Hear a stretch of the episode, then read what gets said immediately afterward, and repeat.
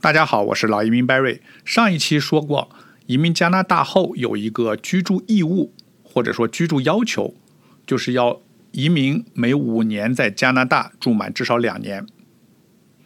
那么有没有例外呢？有没有可能把你在中国的居住时间算作加拿大居住时间呢？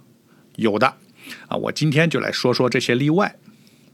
那第一种情况就是，假如你的配偶是加拿大公民。就是你是永久居民，但是他是公民。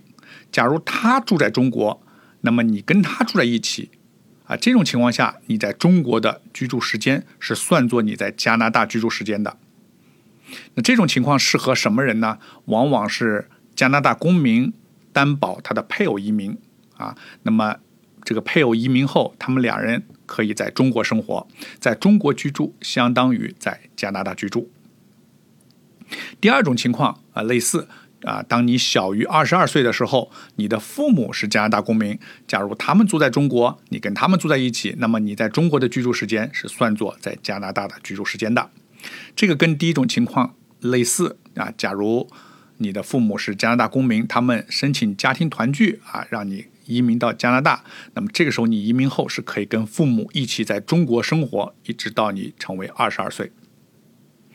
第三种情况，你的配偶啊不是公民，这个时候不要求他是公民了。你的配偶是永久居民啊，你俩现在都是永久居民，但是你的配偶呢是加拿大公司的员工或加拿大政府的公务员，他被外派到中国工作或者出差，你跟他在一起啊，你在中国的居住时间是算作在加拿大的居住时间的。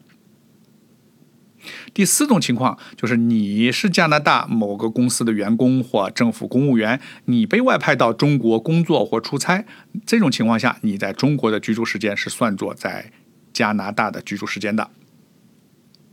啊，注意你在加拿大公司外派员工的这种情况，这种加拿大公司是要有一定资质要求的，你不能自己成立一家公司，把自己派到中国去出差。这个肯定是不行的啊！但是你可以跟多数加拿大公民合伙成立一家公司啊，就是说啊，公司的股东啊，或者是董事会成员中绝大多数是加拿大公民啊。这个公司在加拿大的运营是有收入的，这个公司确实在中国有国际业务啊。这种情况下，你是外派到中国，的确。啊，去去做推广啊，或者营销或者服务等工作，在这种情况下，才可能把你在中国的居住时间算作等同于在加拿大的居住时间。